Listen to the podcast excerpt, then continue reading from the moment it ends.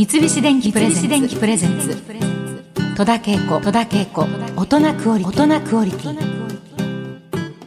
今週のお得りは美味しいご飯に合う美味しい一品を探そうというご飯のお供選手権の第2弾、えー、前回もですねご飯のお供をセレクトいただいた専門家にお越しいただきましたよ。株式会社日本百貨店の総括バイヤー日暮学さんです。よろしくお願いいたします。よろしくお願いします。さあそれでは選考に参りましょうか。えー、日暮学さんが吟味を重ねて今回は2品2品を選んでいただきました、まあ、つまりいきなりの決勝戦でございます。はい、はい、さあまずご紹介いただくのは何でしょうか？えー、茨城県神栖市にある高木商店さんっていうところが作ってます、え清気仕込み、八丁味噌サバ缶です。出た、はい、私のためにサバが来たって感じですね。そうですね。これセレクトしていただいた理由とかおすすめのポイントありますか？そうですね。まず、うん、あの前回3年前ですけども、はい、こう出させていただいた時にサバ缶がすごくお好きだということで、えーうん、お話をねあの、うん、されていたので、今回もちょっと特別なサバ缶をちょっとご用意させていただきまして、特別な、はい、はい、サバ味噌缶にはなるんですけども、うん、まあ、サバ味噌缶って今世の中にねいっぱいあるかと思うんですが、えー、今回はサバもすごいいいのを使ってるんですけど、調味料がね特に特別なものを使ってまして、うん、ただの味噌じゃなくて、八丁味噌を使ってるんですよ。そうなんですね、結構珍しいかなと思います。八丁味噌って、まあ、実はあの本物と呼ばれてる八丁味噌が日本に2社あるんですね。はい、それが、うん、まあ、丸屋八丁味噌さんというところと角久さんというところが、はい、あの作られてるんですけど、その2社の八丁味噌を贅沢にブレンドしまして、うん、さらにちょっと清気のでつくし込んだお醤油とかお酢とかでちょっとうまみを出してるので、うん、結構本当調味料が贅沢なものを使ってますね。それはもう私はもう愛知県の人間なのでそれがどれだけ あのすごいことなのか。2社のブレンドっていうことにそうですね。びっくりしました。ありえないかなまあ、ありえライバルでもある2社なので。本当ですよ、うん、へ社長同士、まあね、結構もともとライバルだったんですけどそこをちょっとうまいこと、はい、すごいことですよ、そうなんですか。はい。でも2社さんとも素晴らしい、本当八丁味噌を作られてますので。そうですよね、まあ、そしてこのサバ自体ははあの銚子港で取れた大ぶりなあの寒サバを使ってます。本当サバ自体も本当にいいサバ使ってますし、うん、本当にあの規定以上の大きなサバを使ってますので、はい、これあの先ほど私もすでに試食をさせていただきましたが、はい、その時ねあのよく缶も見ないで食べたから、はい、これが八丁味噌だっていうことを認識でして食べたわけじゃないんですけど、まあ、味噌が美味しいってまず本当に思いました。うんやはり八丁味噌だったかという感じでありますがこのね缶のルックスもすごくよくって、うん。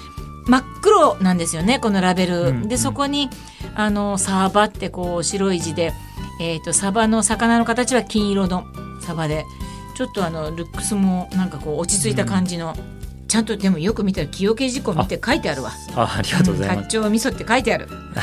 両サイドにあるあの石が積まれてるやつが八丁味噌の木桶なんですよ。そういうことですよ。うん、私あのこの味噌蔵の女将の役をやったことがあるぐらいなので、もうこの木桶のことは十分分かってますけど、うん、そうなんだ。これは素晴らしい。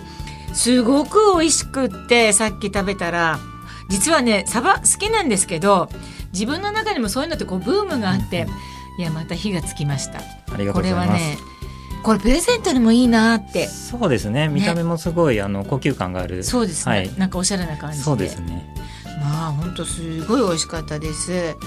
さてこちらに真っ向から勝負するもう一品は何でございましょう？はい。岡山県備前市の高徳堂さんが作る、エビ三昧という商品です。エビ三昧、はい、ぐらいだからもう三昧なわけですよね。三昧です。はいこちらはですね、うん、あのまあ、岡山県のあの備前市の日名瀬というあの瀬戸内海のこう面する場所で作られてるんですけども、うんうん、でこの岡山のその避難性ってところは干しエビからエビというエビがよく取れるところで、はいそれを干しエビにしてよく食す文化があるんですよね。なのですごくエビがたくさん取れるところで、はいはい、そのエビを干しエビにして、うん、えー、たくさん入れてさらに網エビってあのよくだしに使う網エビをめちゃくちゃ入れてるんですよね。はい、ダブルのエビを使ってエビの香りをこう出して、うん、えー、さらにその中に塩昆布とか入れてうまみも出した、うん、オイル系のご飯のお供なんですよね。うん、あのいただきましたけど早速に、はい、もうねエビ？って感じなんですよ。もうエビエビしいエビエビしいですね。本当にエビエビしいこれはご飯進むなと思いますけれども。なんか冷ややっことかにね乗せてもねいい感じですね。いろいろお料理に使えそうだなって思いましたけどね。おそうめんとかもいいかなと思います。ね、はい、あとこう卵焼きとかなんかにも入れちゃったりとかね。いいいね。うん、まあ何しろね、エビの風味が蓋開けた途端にエビだなっていう感じが ザエビって感じがしてね。ね。まあこれが干しエビと網エビミックスされた、うん、ねこんな感じ。でまあちょっとあのオイルもあのとても美味しいなというふうに思いましたけれどもね、うん、さあこの2つで戦うわけですけれどもね。なんかまあ大体決まってはいるんですけれども、まあこの1曲聴いた後に私の独断で第1位を発表したいと思います。お送りした曲は乃木坂46さゆりんご軍団で白米様でした。えー、先ほどあのまあ早速私はあのご飯とこのご飯の音も紹介していただいたもの食べたんですけれどもあのこのえっとエビ三昧とサバを乗せて食べる前にご飯だけも食べてみたんですけれども私今日実はその食べるっていうことをちょっと知らずにすっごい食べてきたんですよ 本当に。だけどご飯食べたらあの何もつけずに二口スッスって入ったから美味しかったんだと思うんですよね。あのとってもあの粒もふっくらしてて美味しくいただきました。本当に白米様だなというふうに思いましたけれども。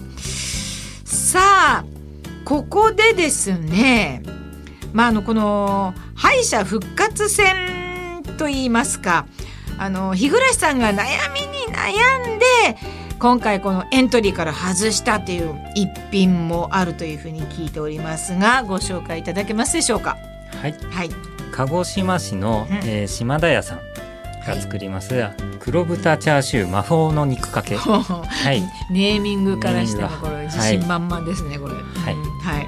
こちらはですねあの、鹿児島にあるあの島田屋さんという老舗の肉屋さんがあるんですね。はいはい、でこちらの、えー、が使っている、うん。指定農場で育てた黒豚があるんですけど、うん、その黒豚の肉を使い、うん、さらに島田屋さんで人気のチャーシューがあるんですよ、うん、そのチャーシューってタレがうまいんですよね。あなんかでそのタレとその黒豚の肉を掛け合わせて作ったご飯のお供でして、これがですね結構美味しいんですよ、これ私あのいただきました。すでにね、はい美味しゅうございました。ありがとうございます。この魔法のっていうのは本当にでも鹿児島の黒豚って本当美味しいですもんね。美味しいですね。それをなんかこうギュッと詰め込んでくれたって感じで、うん、なんか落ちる必要はなかったかなっていう 感じするぐらい、すごい美味しかったです。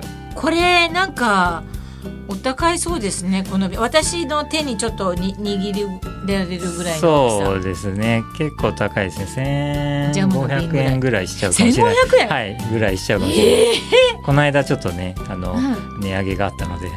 そうなんだ。まあ。そうですね。まあ肉がねすごく入ってますので、うんうんうん、ちょろっとじゃなくて しっかりあるので。でやっぱりタレも美味しい。美味しいですよね。ね。なんかちょっと甘辛い、ね、甘辛でそうですよね、そのタレがねうまいんだと思うんですよね。そうなんだな。ご飯と合うんだなっていうのが。これだからこう混ぜてちょっとおにぎりにしてもいいかなっていうふうにも思うし、うん、黒豚チャーシューの魔法の肉かけということでございます。あさあそれでは私戸田恵子の独断で決めさせていただきます。第2回ご飯のお供選手権グランプリに輝いたのは清家仕込み八丁味噌サバ缶。いやまあこれはね何と言っても八丁味噌のうまさと言いますかね。でやっぱりねあのちょっと甘みがありますよね、うん、お味噌にね。やっぱり甘いはうまいでなんかこうちょっとほっとする感じでこうご飯が進むなというのと、うん、あとねサバが美味しい。あ美味しいですよね、うん、ありがとうございます。もうベストコラボっていうかね、うん、うん、この味噌とサバが両方ともとてもいいものなので、あとこの缶のルックスもすごく気に入りました。あのちょっとこうリボンかけて 誰かにプレゼントしてもいいかななんていうふうに思いましたさあご飯のともいろいろ選んでいただいた日本百貨店の日暮学さんでございますけれども全国のうまいものが充実している日本百貨店食品館が秋葉原のほど近くにありますけれども、はい、他にも店舗があるんですよね。東京中心なんですけれども、はい、8店舗展開してます。8店舗もあるんですか？はい。日本橋に本店がございまして、はいえー、あと東京駅ですとか。はい。はい。うんそれ調べればわかりますね。あ、はい、ホームページ以上に載っております。そうですか。はい、ぜひ皆さんあの、探してですね、ぜひお立ち寄りいただきたいと思います。なんかその他おしたいこととかございましたら。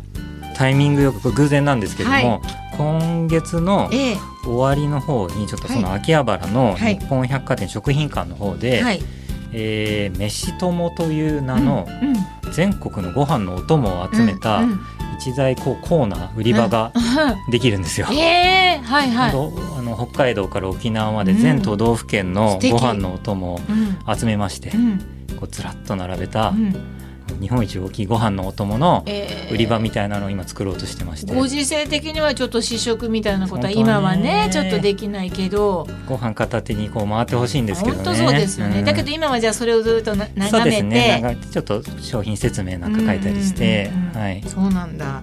いやそれも楽しみです。ぜひ皆さん行ってみていただきたいと思います。はい戸田恵子となクオリティ。今日のゲストは日本百貨店の日暮学さんでした。ありがとうございました。ありがとうございました。大人クオリティそろそろお別れの時間となりました。ご飯が美味しいととっても幸せな気持ちになりますよね。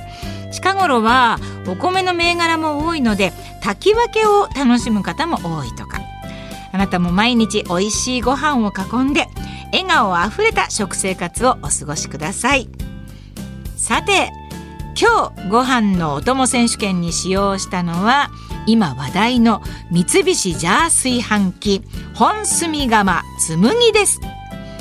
ご飯にとって大切なのは口当たりの良さと粒感。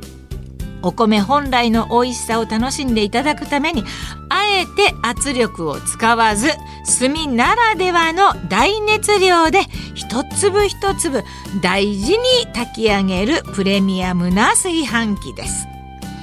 本炭釜紬の内釜には職人さんが一つ一つおよそ100日間かけて仕上げる本物の炭の削り出し釜を採用しています。